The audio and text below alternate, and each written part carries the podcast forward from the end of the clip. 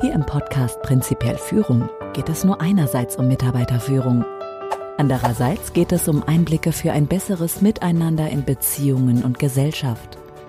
Und ebenso um relevante Informationen und Zusammenhänge für Ihr ganz persönliches Leben.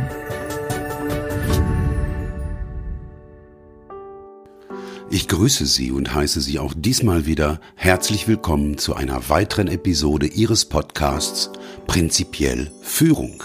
Mein Name ist Klaus Goldbeck. Ich freue mich, dass Sie eingeschaltet haben und etwas für sich selbst und den Erfolg Ihres zukünftigen Lebens tun. Der Titel dieser zehnten Episode lautet Ist du Kommunikation? Ist du Kommunikation? Was soll das denn sein, mögen Sie sich fragen. Ich verspreche, am Ende dieser Episode wird Ihnen die Bedeutung wie auch die Relevanz des Begriffs ist du klar sein.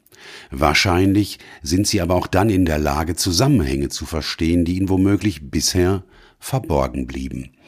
Denn ich persönlich halte das in dieser Episode von mir Erzählte für mitentscheidend bei der persönlichen und bei der gemeinschaftlichen Entwicklung. Denn es macht auch wenn es recht komplex ist, vielleicht aber auch gerade deshalb vieles klarer. Allerdings gebe ich Ihnen an dieser Stelle einen Warnhinweis. Während dieser wieder einmal längeren Episode kann es sein, dass Sie sich vielleicht genervt oder gar überfordert fühlen, dass Sie denken, es sei zu viel oder was soll der Quatsch? Falls das bei Ihnen so sein sollte, empfehle ich, da meine Kunden sagen, die Inhalte der Ist-Kommunikation seien wichtig, gegebenenfalls mal die Pausentaste zu drücken bzw. einzelne Aussagen und Abschnitte erneut zu hören. Wenn Sie das nicht wollen und Sie wissen sicher, was Sie nicht wollen, hören Sie einfach weiter.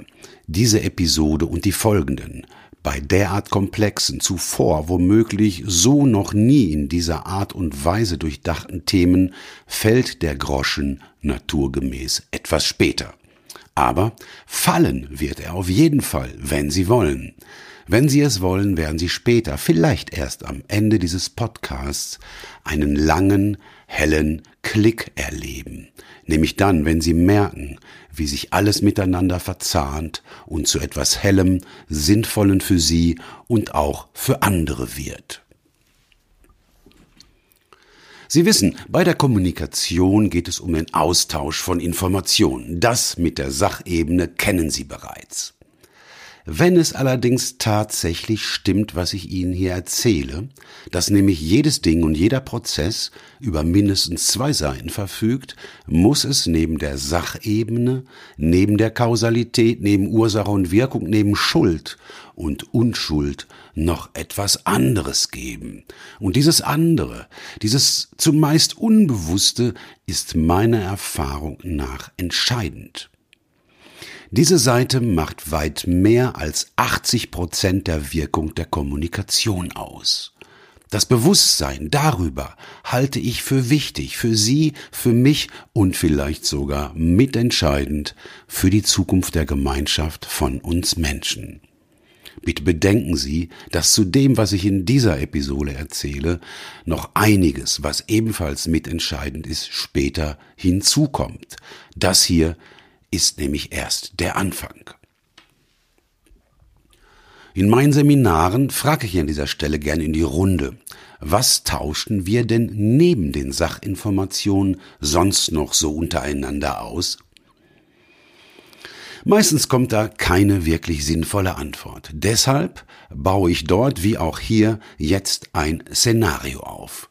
Gehen wir wieder einmal 500.000 Jahre zurück nach Afrika in den Urwald zu unseren Vorfahren, den von mir sogenannten Urmenschen. Stellen Sie sich bitte vor, zwei dieser Urmenschen begegnen sich vor den genannten 500.000 Jahren im Urwald. Was tauschen die als alles allererstes untereinander aus? Auf diese Frage erhalte ich zumeist die Antwort Blicke wenn ich das höre, frage ich etwas präziser. Was glaubst du, tauschen die denn mit den Blicken aus? Einigermaßen häufig kommt dann die Antwort Freund oder Feind. Genau.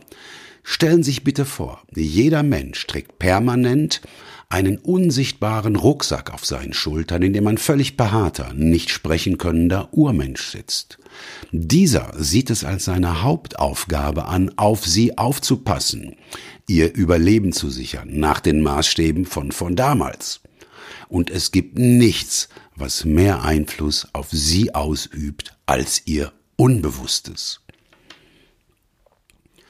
Wenn sich also auch heute zwei Menschen in die Augen blicken, blicken sich modellhaft auch zwei Urmenschen aus den jeweiligen Rucksäcken an. Sie schauen über die Schulter ihres Menschen und fragen sich ständig sowas wie Freund oder Feind? Und der Urmensch im Rucksack, das wissen Sie bereits, ist blitzschnell.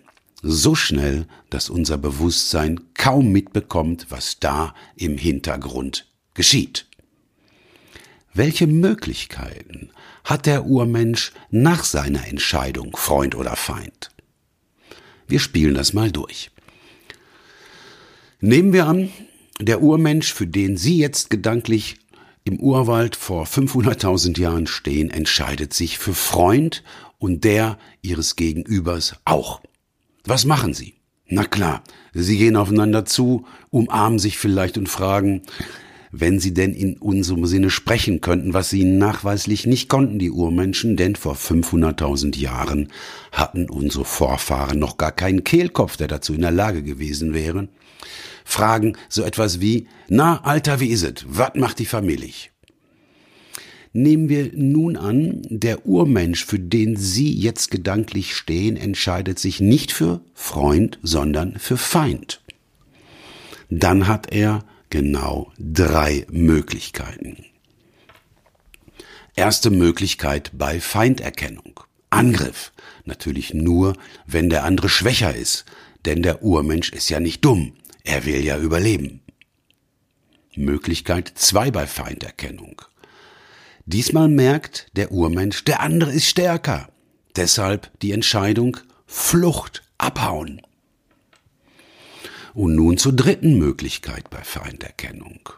Nehmen wir an, der andere Urmensch ist stärker, hat sie aber noch nicht entdeckt. Angriff kommt natürlich nicht in Frage, weil der andere halt stärker ist. Flucht aber auch nicht. Denn wenn ich jetzt loslaufe, da bemerkt der andere mich und wenn er stärker ist als ich, dann ist er auch schneller, sehr wahrscheinlich. Also ist die chancenreichste Überlebensstrategie Starre sich nicht bewegen, sich totstellen. Vielleicht bemerkt der andere mich nicht und ich komme ungeschoren davon. Sie merken wahrscheinlich, dass keine der Entscheidungen, die der Urmensch treffen kann, absolute Sicherheit verspricht. Denn weder der Angriff noch die Flucht noch die Starre bieten eine hundertprozentige Garantie fürs Überleben. Denn man kann im Kampf auch gegen einen vermeintlich schwächeren Gegner unterliegen. In Angriffssituationen kommt übrigens der bereits von mir erwähnte Satz von Ken Wilber zum Tragen. Ficken oder töten. Aber nur dann. Das habe ich damit gemeint, als ich sagte, dass man das, was Wilber sagt, durchaus weiter differenzieren kann. Aber wir sind noch lange nicht fertig mit diesem außerordentlich wichtigen Thema. Zunächst ist es wichtig zu wissen, wenn ich starre sage, meine ich damit auch erschlaffen oder totstellen. Damit Sie ein lebendiges Bild von den drei Möglichkeiten bei Feinderkennung haben, stellen Sie sich jetzt bitte einen Tierfilm vor, so einen, den Sie sicher schon einmal gesehen haben. Gehen Sie bitte gedanklich von mir aus nach Afrika in eines der vielen Tierschutzreservate, beispielsweise in die Serengeti. Wir befinden uns an einem großen Wasserloch. Hier treffen sich alle dort lebenden Tiere, die Wasser brauchen. Elefanten, Antilopen, Gazellen, Zebras, Löwen. Alle sind wachsam, denn alle wollen überleben. Tiere sind übrigens Urmensch pur, Unbewusstsein pur. Nun sehen Sie in dem Film vor Ihrem geistigen Auge vom Wasserloch in der Serengeti unter einem nahegelegenen knorrigen Baum eine Löwenfamilie liegen. Vater, Mutter, Kinder. Sie ruhen, einige schlafen. Unweit von ihnen grast eine Antilopenherde. Die Antilopen scheinen um die Gefahr, die von den Löwen ausgeht, zu wissen. Sie blicken immer wieder auf. Trotzdem grasen sie hier, denn sie wollen, sie müssen überleben. Die Antilopen brauchen bezüglich der Löwen scheinbar gar nicht großartig nachzudenken, ob Freund oder Feind. Sie wissen. Die Antilopen müssen auch nicht diskutieren, was machen wir, wenn ein Löwe angreift. Kämpfen, fliehen oder erstarren? Nein, sie wissen. Sie wissen, was dann zu tun sein wird. Nun nähert sich im geduckten Schleichgang im hohen Gras die Löwenmutter der Antilopenherde. Nachdem sie einen Mindestabstand unterschritten hat, rennen die Antilopen los, weg von der Gefahr. Die Löwin beschleunigt ebenfalls und versucht eins der Tiere aus der Herde zu isolieren. In dieser Szene, die wir uns gerade anschauen, gelingt es ihr auch. Die Antilope läuft so schnell sie kann und schlägt Haken, um der Löwin zu entkommen. Irgendwann jedoch ist die Löwin neben der Antilope und springt ihr aus dem Laufen heraus in den Nacken. Die Tatze mit den ausgefahrenen Krallen bohrt sich in den Hals und die Zähne beißen in ihr Genick. Was macht die Antilope? Sie macht nichts mehr. Sie erschlafft. Antilope und Löwin stürzen in den Staub der Savanne. Im Film sieht man nur noch eine mächtige Staubwolke. Nachdem der Wind den Staub weggeweht hat, sieht man beide, Antilope und Löwin, am Boden liegen und heftig atmen.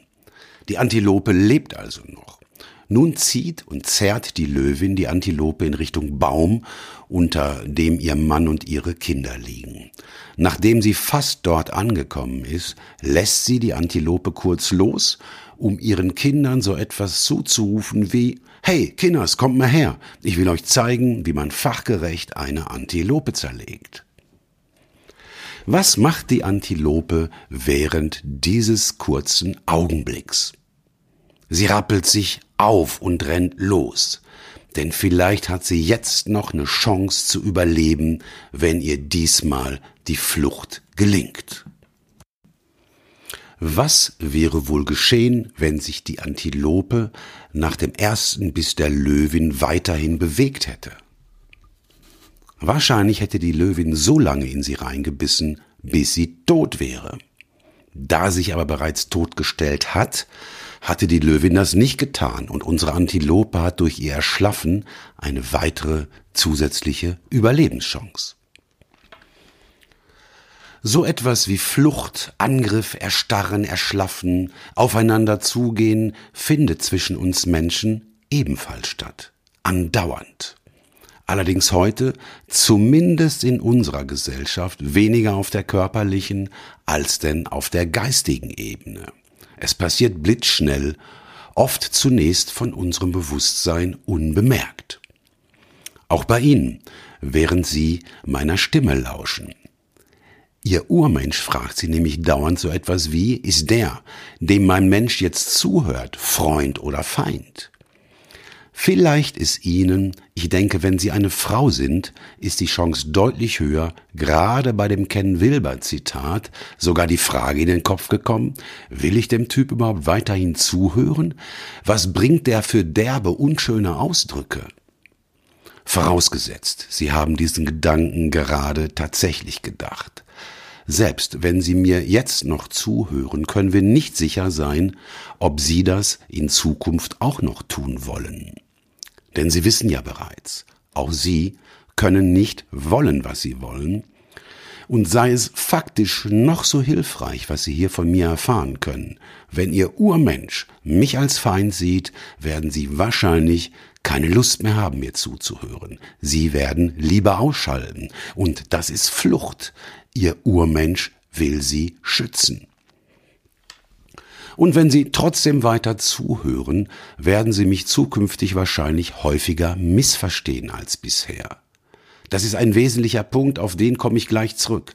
Aber ich gehe im Moment mal davon aus, dass Sie sich mir gegenüber noch in einer Freundhaltung im Sinne des Urmenschen befinden.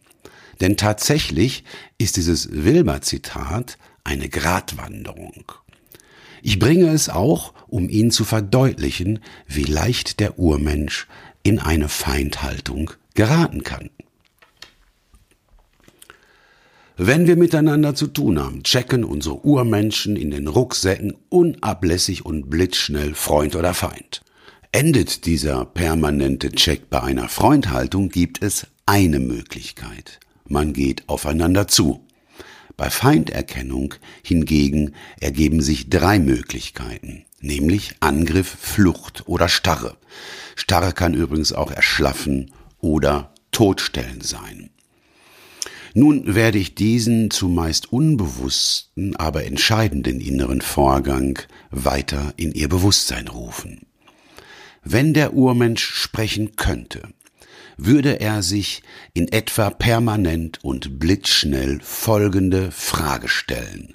Wie stehe ich zu dir und wie glaube ich, stehst du zu mir? Diese Frage und ihre möglichen Antworten werde ich nun gemeinsam mit Ihnen aufdröseln. Nehmen wir uns beide, Sie und mich. Tun Sie bitte mal so, als würden wir beide uns gegenüber sitzen und uns in einem Dialog befinden. Natürlich, mein monologischer Anteil ist im Moment deutlich höher als der Ihre. Nun fragen Sie sich bitte, wie stehen Sie zu mir? Was würde Ihr Urmensch wohl dazu meinen?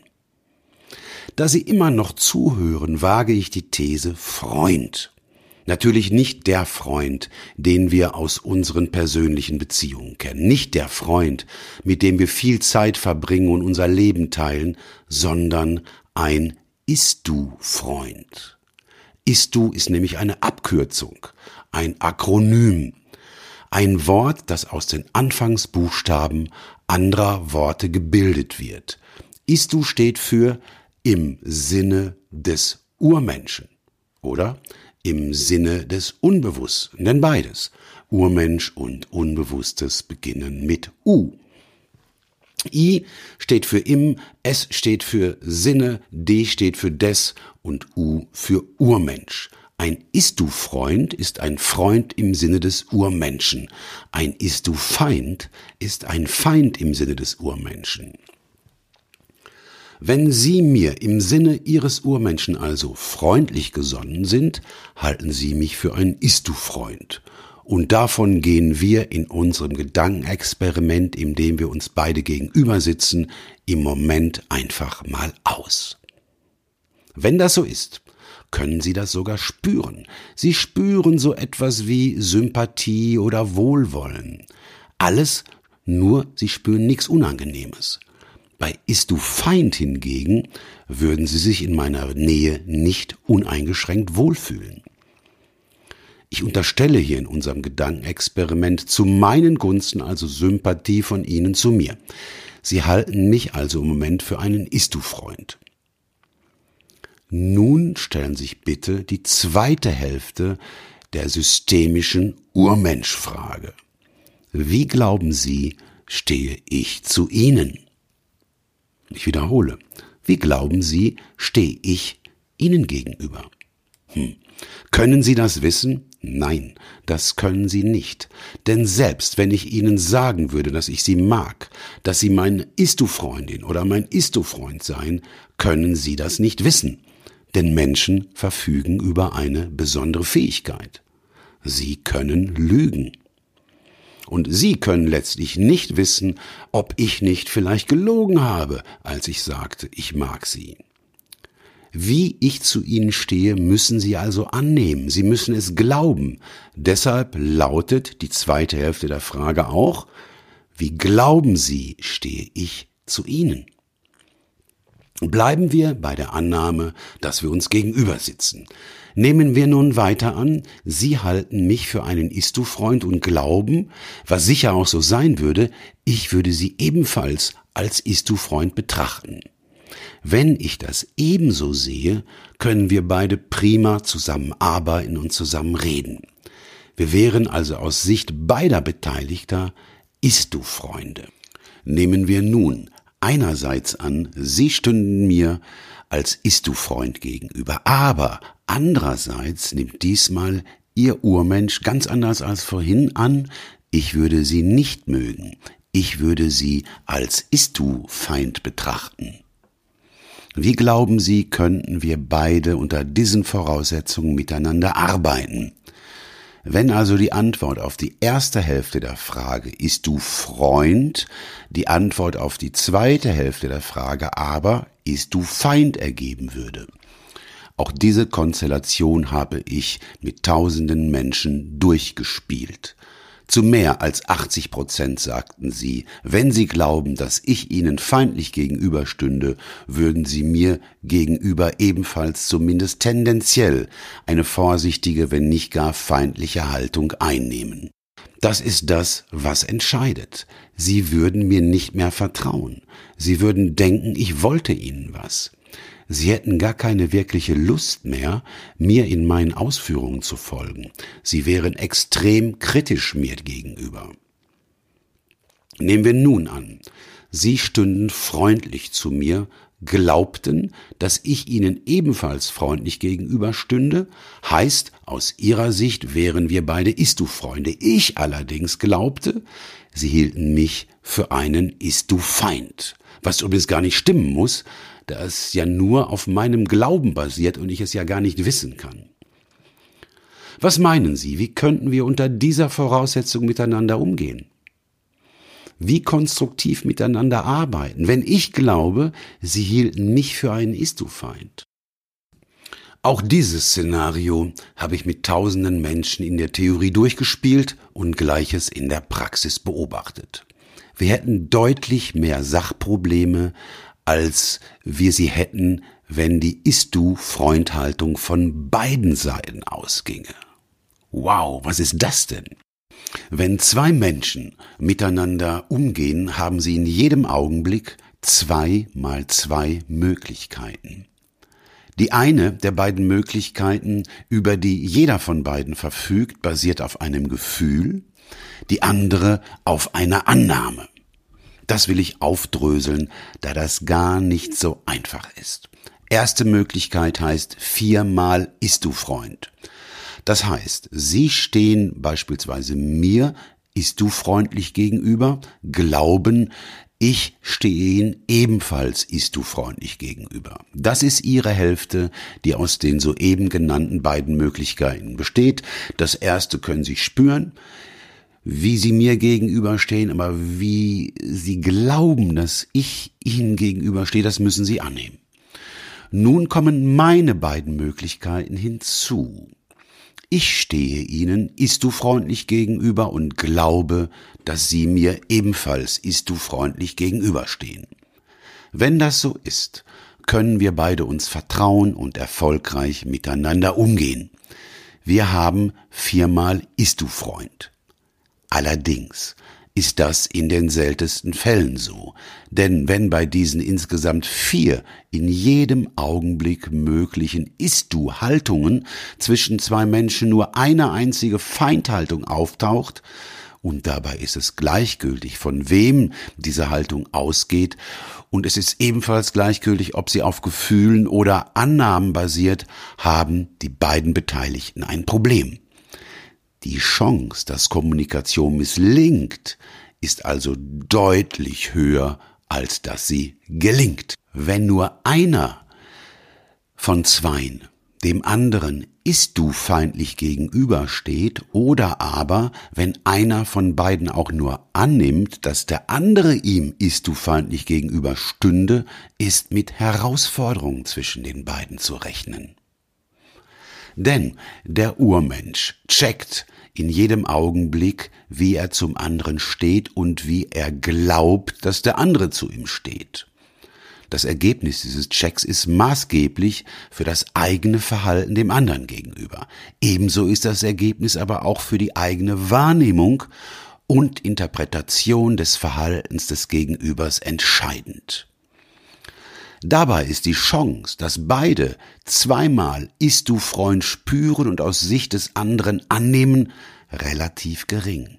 Relativ deshalb, weil die Chance, dass sich bei den insgesamt vier Möglichkeiten einmal ist du Feind einschleicht, ist deutlich höher. Denn wozu glauben Sie, entscheidet sich der Urmensch, wenn er sich nicht wirklich ganz sicher ist, für Freund oder für Feind.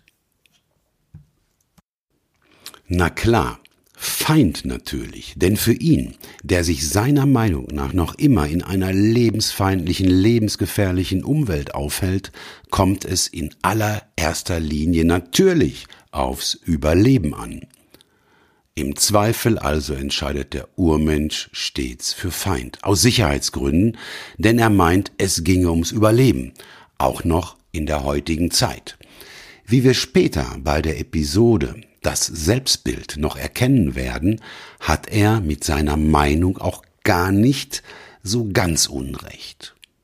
Zwischen Freund und Feind gibt es für unser Unbewusstes also nichts, nur entweder oder, und im Zweifel entscheidet er sich für Feind. Nun kann man die Ist-du-Feinde weiter differenzieren. Wenn ich beispielsweise in meinem Büro sitze und eine Fliege umschwirrt mich und setzt sich auf mein Gesicht, halte ich persönlich sie nicht für einen Ist-du-Freund. Wenn ich im Meer schwimme und ich sehe an einer dreieckigen Flosse, die aus dem Wasser ragt, dass ein weißer Hai auf mich zukommt, ist auch der für mich ein Feind. Auch im Sinne des Urmenschen natürlich. Allerdings, und das bitte ich zu berücksichtigen, gibt es Ist du Feinde, die nerven, aber meine Existenz ist nicht wirklich bedroht und solche, bei denen ich das anders sehe. Bei den gefährlichen greift mein Urmensch natürlich zu anderen Mitteln als bei den weniger bedrohlichen. Prinzipiell Führung, Anmerkung. Ich habe über die Jahre übrigens den Eindruck gewonnen, dass man das, was Sie gerade hier hören, manchmal zunächst als Unsinn betrachtet beziehungsweise es erst gar nicht glauben mag. Deshalb ist es für mich völlig okay, wenn Sie erst einmal diese Episode ausschalten, das Ganze für sich selbst durchspielen und dann vielleicht sich diese systemische Betrachtung erneut anhören. Denn ich möchte sie keinesfalls durch zu viel Komplexität verlieren, und ich weiß aus Erfahrung, dass es letztlich jeder begreift, wenn er sich nur darauf einlässt. Prinzipiell Führung. Ende der Anmerkung. Nehmen wir an, wir beide, Sie und ich hätten aus welcher der beiden Perspektiven ist dabei völlig unerheblich, also es ist gleichgültig, von wem die Ist-du-Feind-Haltung ursprünglich ausgeht, wir beide hätten also eine Ist-du-Feind-Beziehung. Was würden Sie sich dann wohl von mir sagen lassen? Würden Sie sich überhaupt etwas von einem Ist-du-Feind sagen lassen? Würden Sie Ihrem Ist-du-Feind gerne einen Gefallen tun? Möchten Sie mit Ihrem Ist-du-Feind gerne Sachinformationen austauschen? Nein. Sie werden alle nur möglichen Probleme mit ihm haben. Sie haben nämlich deutlich mehr Missverständnisse und Probleme mit ihren Ist-du-Feinden als denn mit ihren Ist-du-Freunden. Und das, obwohl wir nicht im Urwald, sondern in der modernen Welt leben. Hier ist die Gefahr, von einem anderen Menschen umgebracht zu werden, tatsächlich sehr, sehr gering. Damals im Urwald war das anders. Aktuelle Untersuchungen zeigen, dass die Mordrate damals dramatisch höher war als heute. Denken Sie beispielsweise nur an Ötzi. Der Gletschermann ist keines natürlichen Todes gestorben und früher wird es vielen so gegangen sein. Obwohl wir in einer modernen Welt leben, tickt unser Unbewusstes heute noch so wie ein Urmensch, der vor rund 500.000 Jahren im Urwald lebte. Denn der Urmensch hat aus seiner Perspektive und aus seiner mächtigen Position heraus nämlich Recht. Er hat Recht, weil er ein Erfolgstyp ist. Er hat nämlich, das wissen Sie bereits, vom ersten Menschen oder der ersten Gruppe Menschen an, beginnend alle ihre und auch meine Vorfahren zumindest so lange geschützt, so lange dafür gesorgt, dass sie überleben, bis sie zumindest einen Nachkommen zeugen oder gebären konnten. Diese Macht des Urmenschen ist allerdings nur dann ein Problem, wenn wir modernen Menschen sie nicht kennen. Wenn wir nicht erkennen, wie unser eigener und wie die Urmenschen der anderen ticken. Das hat noch viel, viel mehr zur Folge, als Sie vielleicht im Moment ahnen mögen. Ich selbst denke gerade an Politik, ans Klima, an die weltweiten, auch die importierten Konflikte. Denn nahezu alle Probleme in unserer modernen Welt wurzeln hier. Damit Sie und die kommenden Generationen es leichter haben und besser machen können, genau zu diesem Zweck entwickle, produziere und spreche ich meine Podcast. Und zu denselben Zweck hoffe ich, hören Sie mir zu. Danke übrigens, dass Sie die Geduld und das Engagement mitbringen, das zu tun. Aber zurück zum Thema. Um den komplexen, zumeist zunächst schwer verständlichen Zusammenhang der Ist-du-Feind-Beziehung besser zu klären, komme ich nun zu einem Beispiel, das wir beide uns von außen betrachten können. Zwei kleine Jungs sitzen im Kindergarten im Sandkasten und hauen sich gegenseitig die Schüppchen auf den Kopf. Nun kommt die Kindergärtnerin dazu. Was glauben Sie, sagen die Jungs zur Kindergärtnerin? Du hast angefangen. Nee, du hast angefangen. Wenn die Kindergärtnerin schlau ist, was meinen Sie, sagt sie zu den Jungs? Vielleicht sagt sie so etwas wie, es ist egal, wer angefangen hat, hört einfach auf. Denn die kluge Kindergärtnerin weiß etwas, was die kleinen Jungs noch nicht wissen. Sie weiß, dass die Welt nicht aus einfachen Ursache-Wirkungszusammenhängen besteht. Sie weiß, diese Welt ist ein System. Sie weiß Beziehungen, auch die von kleinen Jungs sind Systeme. Sie weiß aber auch, dass so ein System wie ein Kreis ist. Ein Kreis hat keinen Anfang und kein Ende. Er ist rund. Keine gerade Linie, die einen Anfang und ein Ende hat. Ein System, ein Kreis, man sagt auch zirkulär dazu. Zirkel im Sinne von Kreis. Aber die Jungs sind trotzdem von Herzen davon überzeugt, dass der andere schuld an dem Streit ist. Da sind sie sich absolut sicher. Beide. Wie kommt das? Versetzen wir uns in die Jungs. Zuvor muss klar sein, dass alle Menschen zwar gleich wichtig und gleich wertvoll sind, meiner Meinung nach zumindest. Die Begründung dafür werde ich bei der Episode Die innere Haltung und Ist-Du-Freunde bringen. Allerdings, und das ist eigentlich für jeden offensichtlich, vielleicht nicht für jeden Politiker, allerdings für jeden normalen Menschen, der Augen im Kopf hat, Menschen sind auch unterschiedlich. Menschen unterscheiden sich nämlich in vielerlei Hinsicht, das wissen Sie. Hier weise ich nun auf einen möglichen Unterschied, allerdings fast zeitgleich auch auf eine Gemeinsamkeit hin. Dieser Unterschied wird umgangssprachlich schon mal als Grobmotorik und Feinmotorik benannt. Ich verwende zu einem besseren Verständnis des Ist-du-Feindes die Begriffe ebenfalls. Beides, Grobmotorik und Feinmotorik, hat nicht nur mit dem Verhalten, also dem Ausdruck von Menschen zu tun, sondern und vielmehr basiert jede Form von Ausdruck darauf, wie wir gleich noch sehen werden, was man wahrnimmt. Alles basiert also auf unserer Wahrnehmung. Versetzen wir uns nun in den kleinen Grobmotoriker. Er will, wie auch der Feinmotoriker, sein Freund, mit ihm im Sandkasten etwas bauen oder Löcher buddeln. Darin sind sich beide einig. Nun ist der Sand etwas feucht und das Schüppchen lässt sich nicht immer problemlos aus dem Sand ziehen. Dabei passiert es dem Grobmotoriker allerdings von ihm selbst völlig unbemerkt, heißt, er nimmt es selbst gar nicht wahr, dass er dem Feinmotoriker mit seinem Schüppchen etwas Sand ins Gesicht katapultiert. Der Feinmotoriker sagt vielleicht sowas wie äh. Der Grobmotoriker bekommt das allerdings nicht mit, weil er konzentriert mit seiner kleinen Schüppe im Sand buddelt. Nun passiert ihm das Gleiche nach kurzer Zeit noch einmal. Der Feinmotoriker gibt daraufhin wieder einen Laut als leisen Protest von sich.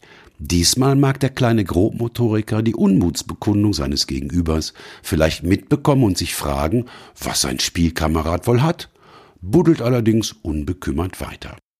Beim dritten Mal Sand im Gesicht hat der Feinmotoriker die Nase voll, nimmt seine Schaufel und schmeißt dem Grobmotoriker Sand ins Gesicht.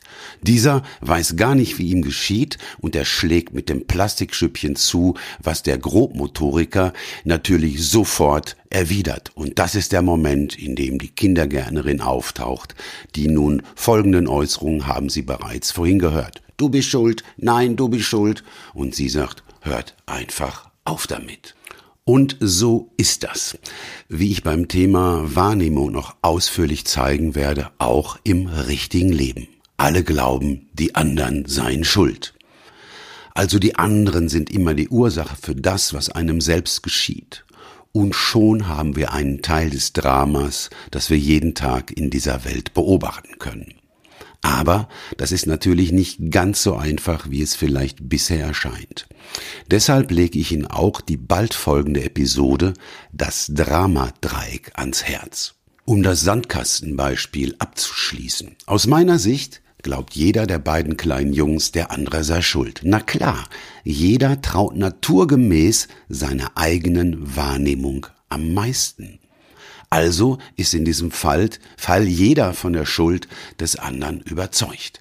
Die Kindergärtnerin verfügt glücklicherweise über eine andere, fundiertere Perspektive. Sie weiß, dass das, was zwischen Menschen geschieht, nur ganz geringfügig auf Ursache und Wirkung beruht. Sie weiß, dass jeder Mensch ein System ist und wir alle in Systemen leben. Sie weiß, dass diese Systeme zirkulär sind also anders als eine gerade Linie, kein Anfang und kein Ende besitzen, keine einfachen Ursache-Wirkungszusammenhänge sind. Systeme sind, bildlich ausgedrückt, wie Kreise, ganz ohne Anfang und ganz ohne Ende, weil rund und in sich geschlossen. Wie stehe ich zu dir und wie glaube ich, stehst du zu mir, fragt sich ja nicht nur einer von beiden. Der andere Urmensch stellt sich permanent die gleiche Frage. Dadurch wird es kompliziert. Die hier erwähnte Kindergärtnerin weiß auch, dass diese systemische Frage ein wesentlicher Teil der Kommunikation ist und dass diese Kommunikation unbewusst, weil zwischen den Urmenschen der Beteiligten stattfindet.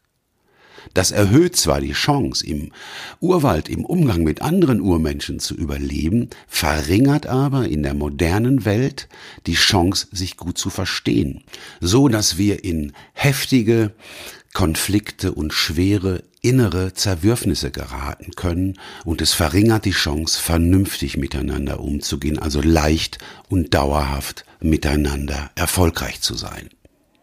Natürlich werden wir später noch klären, was Erfolg ist oder sein kann und was uns noch so daran hindert, das zu erreichen, was wir tatsächlich persönlich und gemeinschaftlich erreichen könnten und wie wir die aktuell weltweit auftretenden Herausforderungen vielleicht gelöst bekommen.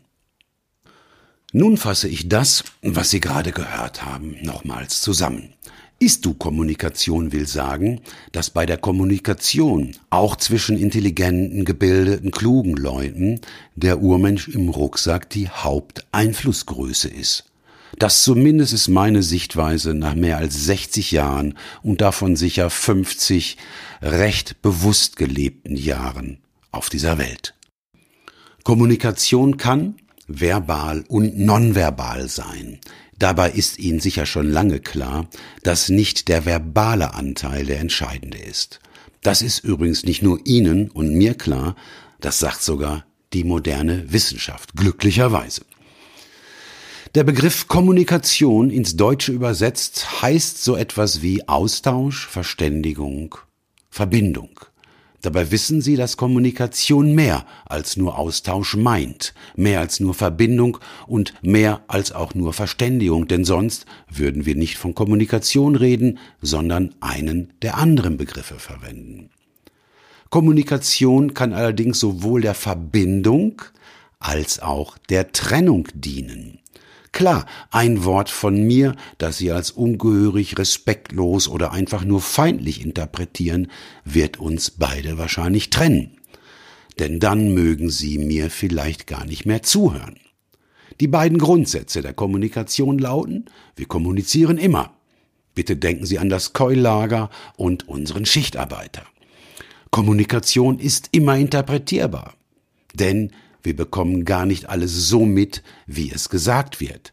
Das hat viele Ursachen, da wir Menschen Systeme sind. Und wir denken ständig, wenn ich gerade in einem inneren Dialog bin, werde ich das, was Sie sagen, nicht so klar verstehen können, als wenn es ruhig in meinem Kopf wäre. Hinzu kommt, wenn ihr Unbewusstes meint, dass beispielsweise ich, der Autor und Sprecher dieses Podcasts, mich unanständig, respektlos oder anders wie in seinem Sinne als feindlich äußere, werden Sie mich ebenfalls nicht mehr so klar verstehen, als glaubten Sie, ich wäre Ihr Ist-Du-Freund. Denn das, was wir Menschen verstehen, ist nicht das, was gesagt wird, sondern das, wovon unser ausschließlich zwischen Freund und Feind differenzierender Urmensch aus Sicherheitsgründen Schlussfolgert. Entscheidendes zur Wahrnehmung erfahren Sie übrigens in der übernächsten Episode. Während der Kommunikation tauschen wir sowohl Sach- als auch Beziehungsinformationen aus. Die Sachinformationen sind uns bewusst. Hier hat unser im Gegensatz zum Unbewussten schwacher Intellekt, wenn überhaupt, Einfluss. Die Sachebene funktioniert nach dem einfachen Sender-Empfänger-Mechanismus. Ursache, Wirkung. Das ist wie bei einem Walkie-Talkie. Einer redet, der andere hört, dann umgekehrt. Auch wenn die Sachebene bewusst ist und recht simpel funktioniert, trägt sie ganz wenig nur dazu bei, wenn überhaupt, dass man erfolgreich oder auch nicht erfolgreich kommuniziert. Entscheidend ist die eher unbewusste Beziehungsebene. Hier checkt der Urmensch ständig und in einer extrem hohen Geschwindigkeit, ob er den anderen als Freund oder Feind sieht. Allerdings nicht als Freund oder Feind im gesellschaftlichen, umgangssprachlichen Sinne, nicht der Freund, mit dem man viel Zeit verbringt, nicht der Feind, den man aus seinem Leben verbannt, sondern Freund und Feind im hier genannten Sinne des Urmenschen. Der Urmensch scheint sich permanent und blitzschnell in etwa folgende Frage zu stellen. Wie stehe ich zu dir? Und wie glaube ich, stehst du zu mir? Dabei ist es gleichgültig, ob der Begriff Feind in der ersten oder zweiten Hälfte der Antwort auf diese Frage auftaucht. Ebenso ist es zumeist gleichgültig, ob sie selbst oder ihr Gegenüber die Ist-du-Feindhaltung einnimmt. Denn Menschen tendieren dazu, auf feindliches Verhalten feindlich zu reagieren. Natürlich gibt es dazu Auswege, die aber erst nach weiteren Grundlagen. Im Zweifel entscheidet der Urmensch aus Sicherheitsgründen also tendenziell immer für Feind. Und wenn diese Entscheidung gefallen ist, haben wir ein Problem, ein Sachproblem. Diese Entscheidung lässt sich zwar revidieren, aber solange sie gefallen ist, ist klar, einem Ist-du-Feind tue ich keinen Gefallen. Für einen Ist-du-Feind strenge ich mich gewiss nicht an. Einem Ist-du-Feind höre ich nicht wirklich zu. Und wenn, werde ich all das, was er sagt, wenn es mir als angemessen erscheint, gegen ihn verwenden. Das natürlich nur aus Sicherheitsgründen. Das Unbewusste hat nämlich immer eine in seinem Sinne positive Absicht.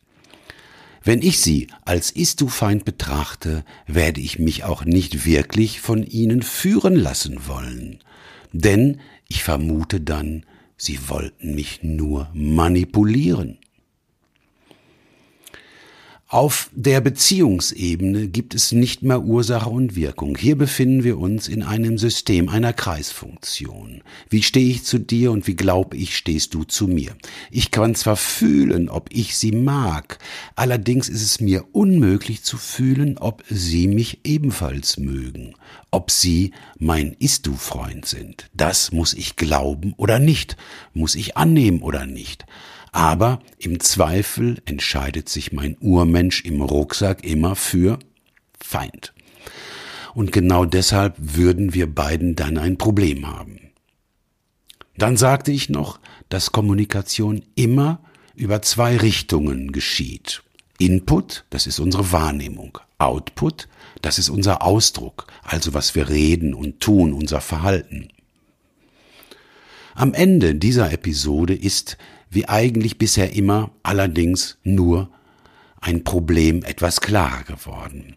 Denn ich habe Ihnen bisher nur ausschließlich Problembeschreibungen vorgestellt, wenn auch recht detailliert, aber dennoch sind es nur Problembeschreibungen. Zu Lösungen wie beispielsweise eine hilfreiche Beeinflussung der eigenen Wahrnehmung oder ein hilfreicher Ausdruck, dazu haben Sie von mir noch gar nichts gehört. Aber seien Sie sicher, das kommt noch. In wenigen Episoden wird sehr wahrscheinlich die innere Haltung und Ist-du-Freunde kommen.